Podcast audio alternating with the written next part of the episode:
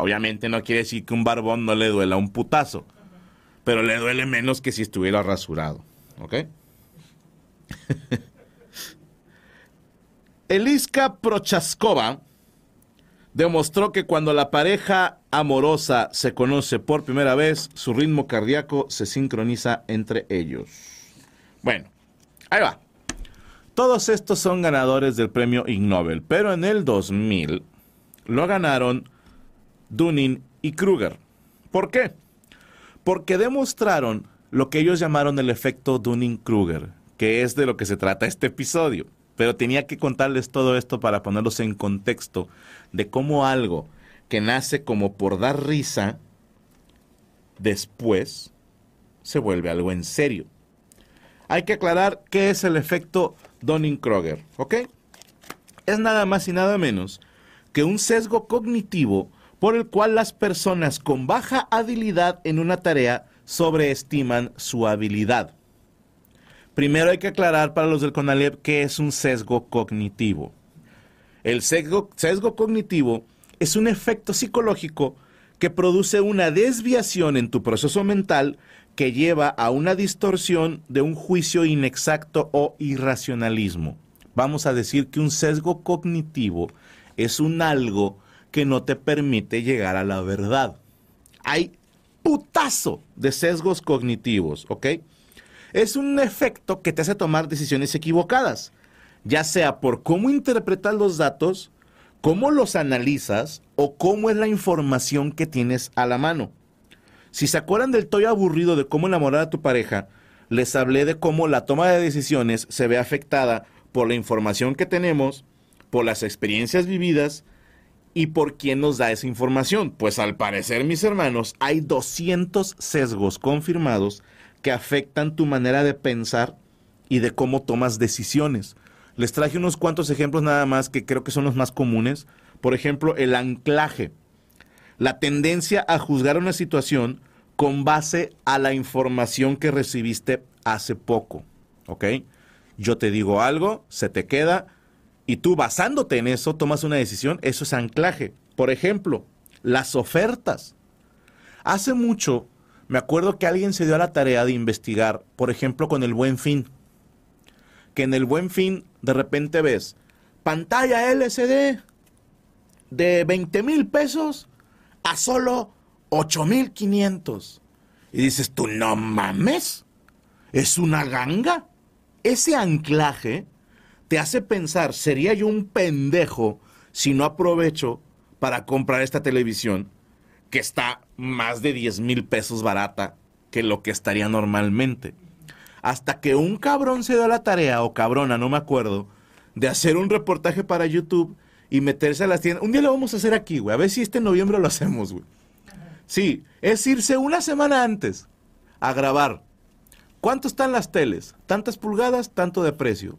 Siguiente semana, tantas pulgadas, tanto de precio.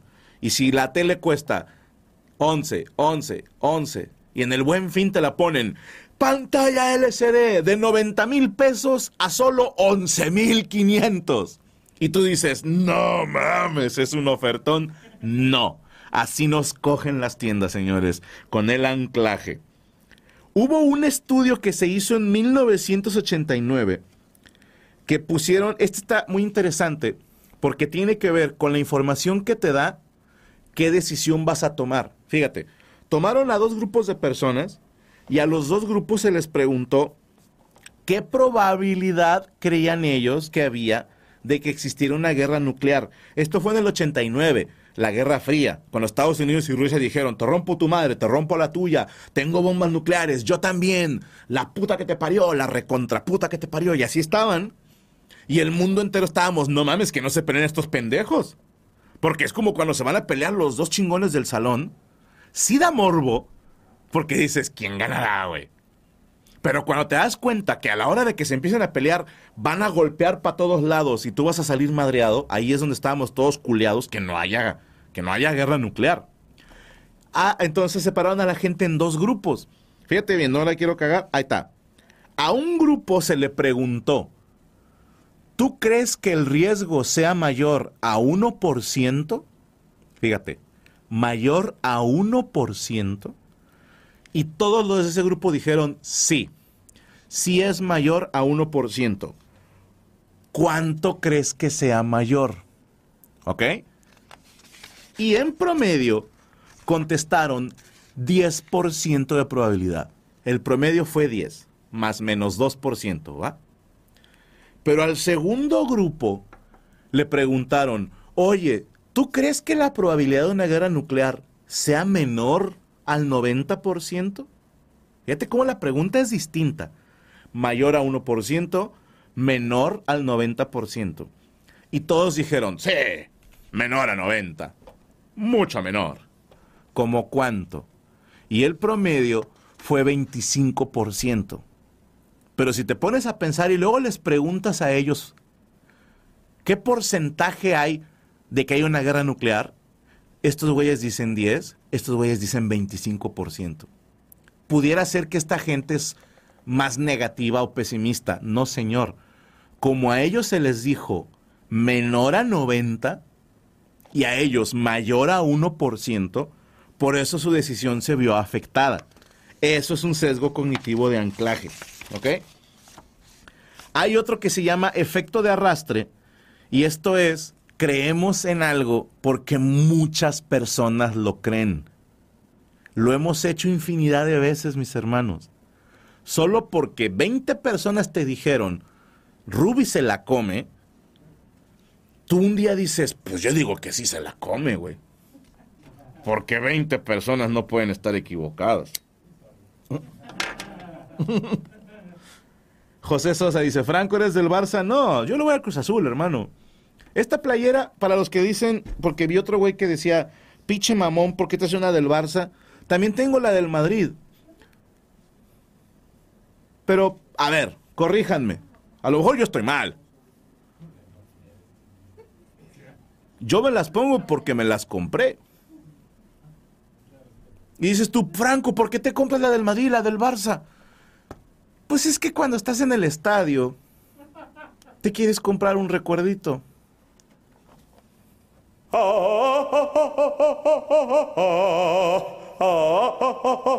Se mamó. Efecto espectador. Es menos probable que una persona intervenga en una situación de emergencia cuando hay más personas a que cuando estás solo. Fíjate. Qué cabrón ahí habría que ver, habrá quienes digan, yo no, bueno, esto es, es, un sesgo. Hay psicólogos que lo estudiaron, se hicieron pruebas, ¿ok? Pero es distinta la probabilidad de que tú hagas algo cuando eres espectador, no sé, que están robándole a una persona una bolsa, ¿va? Si eres la única persona ahí, de acuerdo con esto es más probable que intervengas a que si hay más gente. Y, me, me puse a pensar, dije, tiene sentido porque ¿cuántas veces no hemos escuchado y en plena luz del día? Y delante de un chingo de gente pasó esto y nadie hizo nada. Al parecer, mis hermanos, cuando hay muchas personas, todos esperamos que alguien más intervenga. Y cuando salta uno, ahora sí saltan varios. Pero ¿quién es punta? Cuando hay más gente es menos probable que suceda. Me llamó la atención eso. ¿eh? Hay otro que se llama sesgo de información, y este, tengo que decir que yo he pecado de esa madre. Así, aquí ante ustedes, se las reconozco. Ahí les va. Consiste en favorecer información que confirma tus propios presupuestos sin importar si la información es verdadera. Pongámoslo así, el ejemplo de Ruby se la come, ¿va? Si yo creo que Ruby se la come, y tú me enseñas 10 páginas de internet que dicen que no se la come, yo voy a buscar la página que dice que sí se la come y ese va a ser mi argumento. Los seres humanos, no todos, tendemos a decir yo creo esto y voy a buscar algo que me lo confirme. No buscamos si es cierto o no. Estamos buscando algo que nos diga que tenemos razón. Nada más. Porque ya tomaste tu decisión y dices, así me voy, papá. O sea, Yo ya decidí que esto es verde y no me importa si 400 culeros dicen que es rojo, con un solo pendejo que diga, sí, es verde, va. ya ven, ya ven, mi compa y yo contra el mundo, ¿ok? En ese, procuremos no caer en ese, mis hermanos, porque yo he caído muchas veces. Desde que estaba leyendo esta madre, cuando lo estaba leyendo dije, ay, no mames, sí soy. y me prometí, y se los prometo, cambiar esa parte de un servidor. Ahí les va otro. Efecto von Restorff. Este es un sesgo que es un elemento que destaca, es más fácil de recordar. Y les preparé un experimento. Les voy a leer una lista de nombres de personas. Pongan mucha atención. ¿Listos? Ustedes también, Animaniacs. Ok. Porque se tienen que acordar de cuáles nombres dije. ¿Ok? Esto lo pueden hacer ustedes en casita también. Primero un, traguito a la coca. Digo, al la bebida misteriosa que está aquí en el termo. Ok.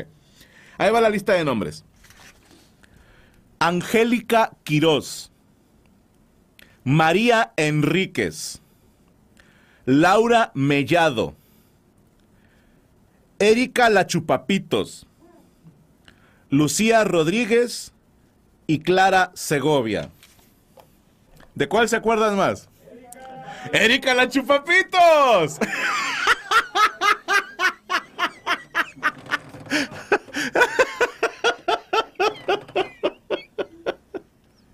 chupapitos. Erika la chupachotas.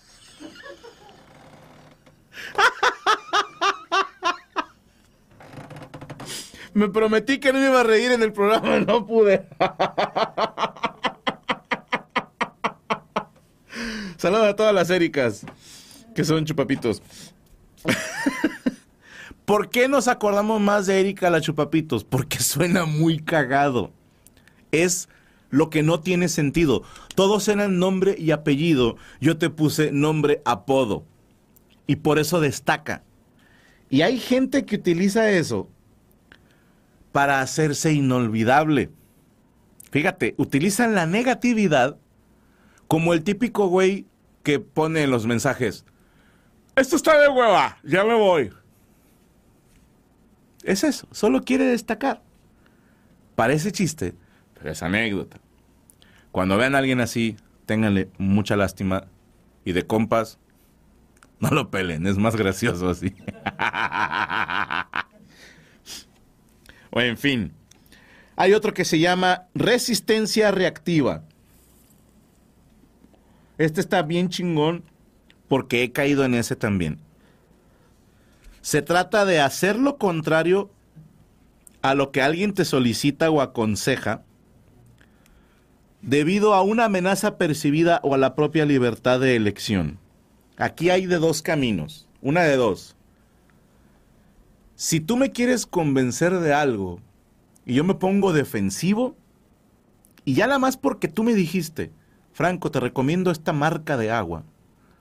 Y yo estoy así como, ah, chinga, ahora no. Esto pasa mucho, mis hermanos.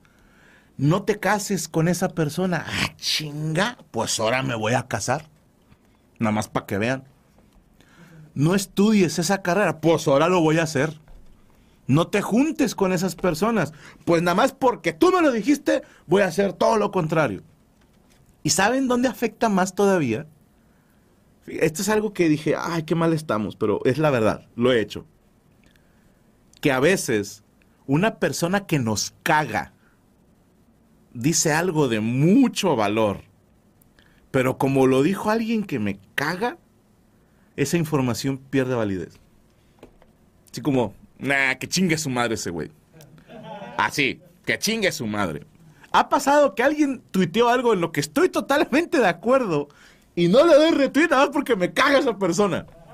Así, que digo, nah, chinga tu madre. Baltasar Gracián, célebre escritor del siglo de oro, dijo una frase muy linda.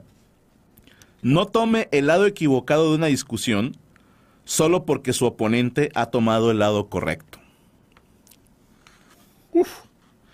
No tome el lado equivocado de una discusión solo porque su oponente ha tomado el lado correcto. Ya espero que con estos ejemplos más o menos quede claro lo que es un sesgo. Es un causal de malinterpretación y o mal uso de información. ¿Ok? Antes de seguir con esta data que ya vamos para la recta final, ya vamos a acabar. Eh, si alguien quiere ir al baño acabando la clase.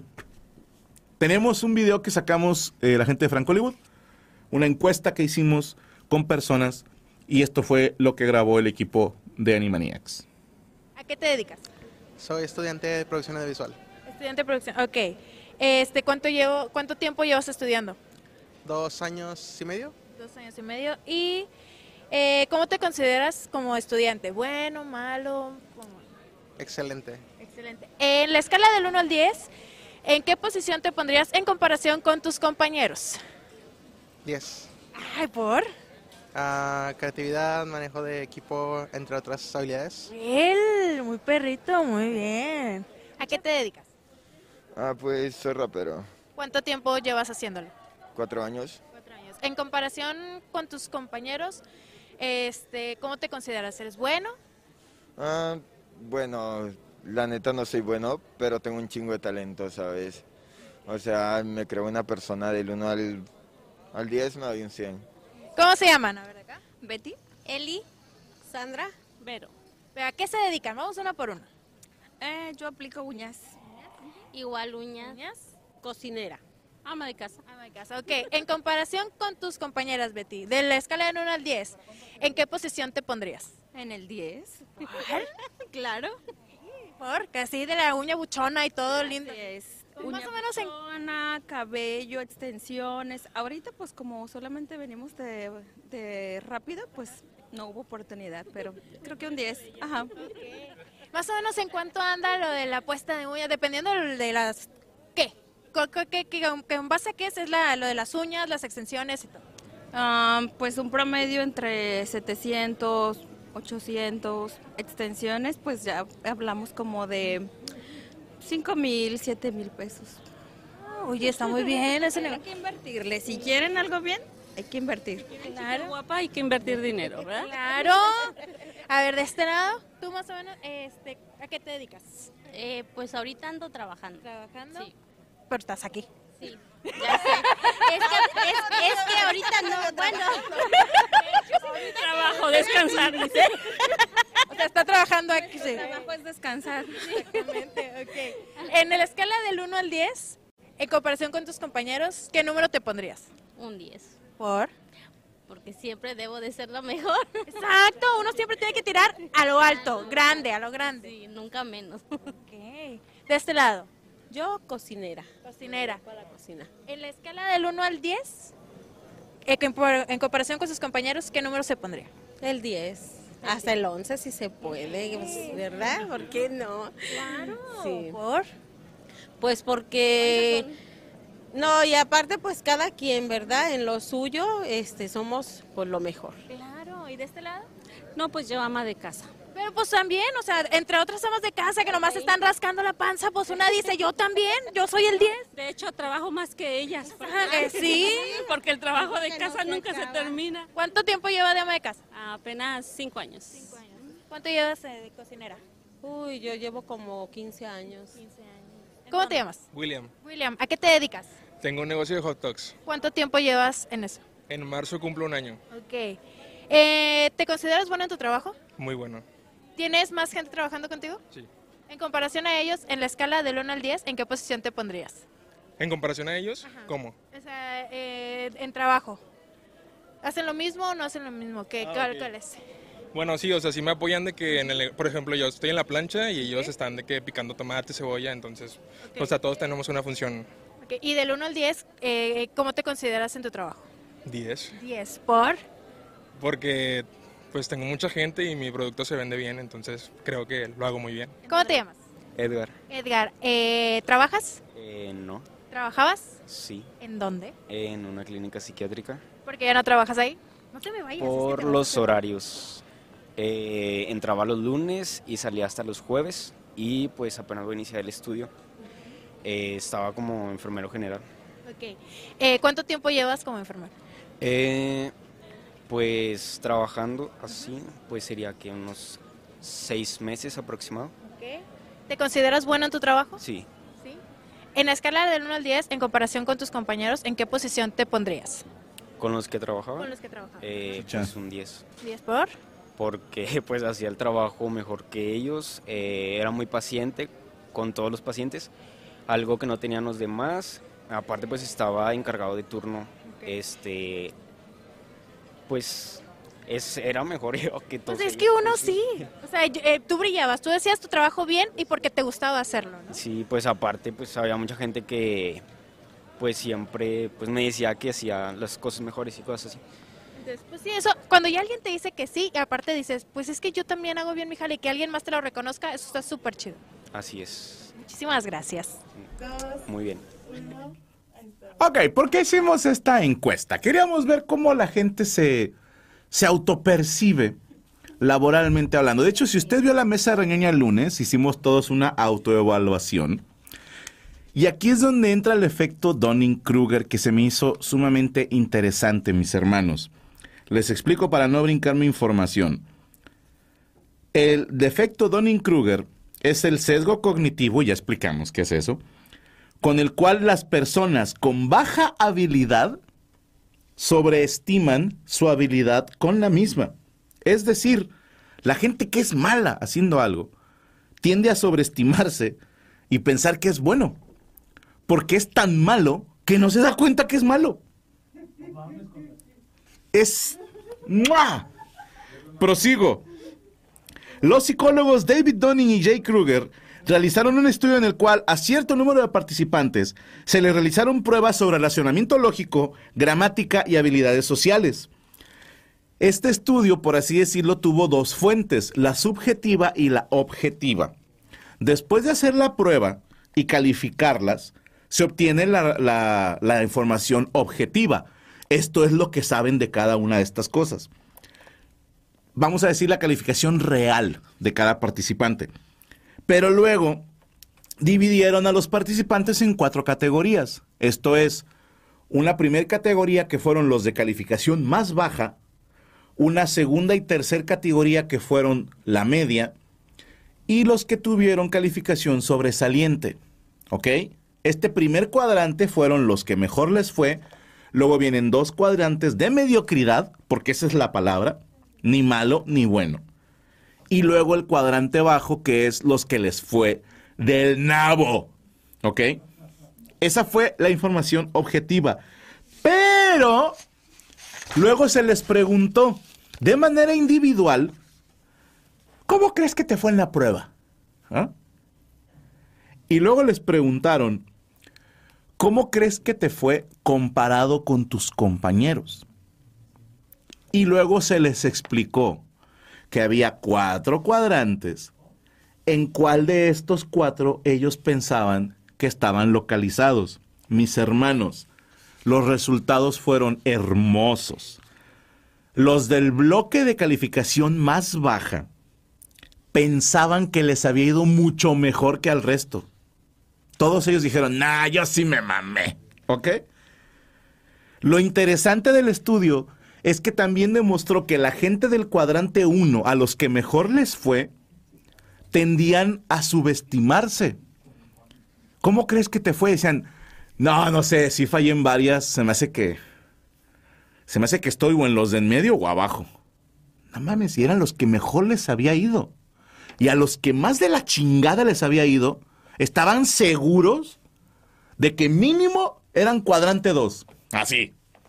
Si no soy de los más chingones, me quedé cortito para llegar con ellos. Este estudio fue publicado en diciembre del 99 en el Journal of Personality and Social Psycholo- Psychology.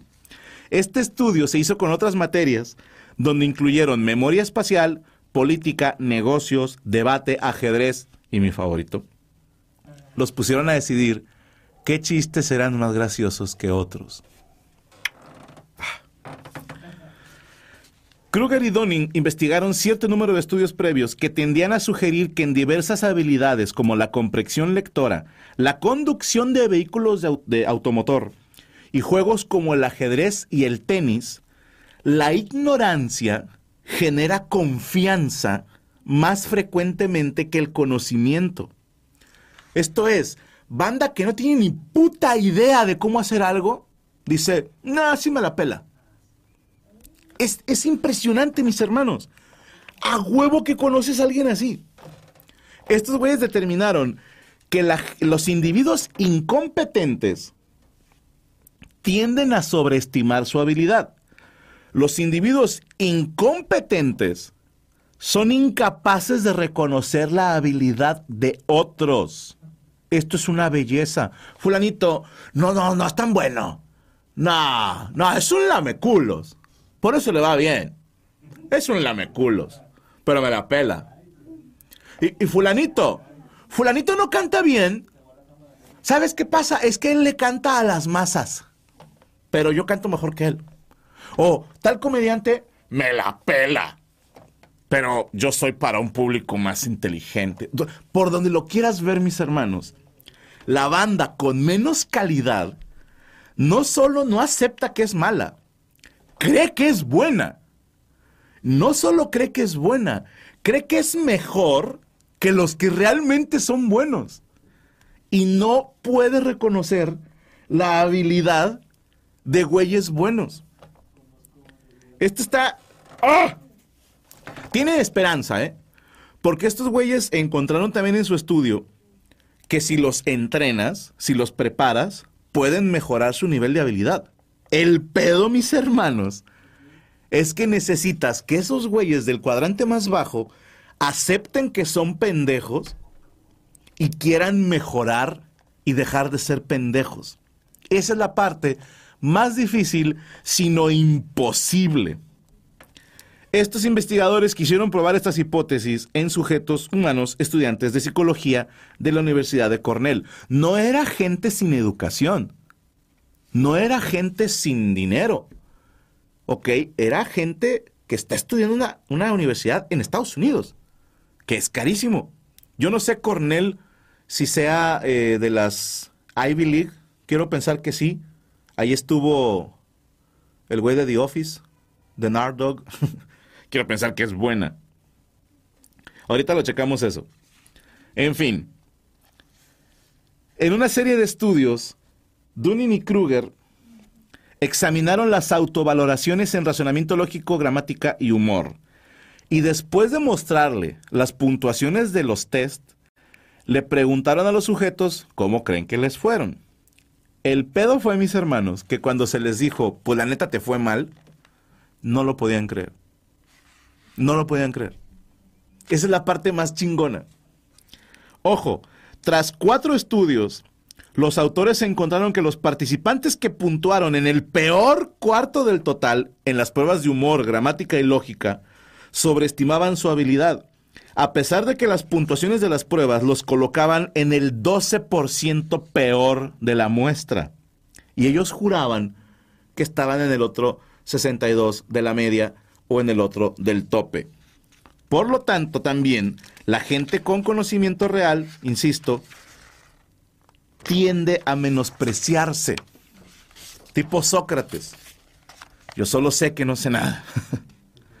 Pero los estudiantes incompetentes pueden mejorar su nivel de habilidad como la habilidad para estimarse o autoestimarse tras recibir clases en las habilidades que no tenían. Insisto, hay esperanza para el pendejo siempre y cuando quiera ser instruido.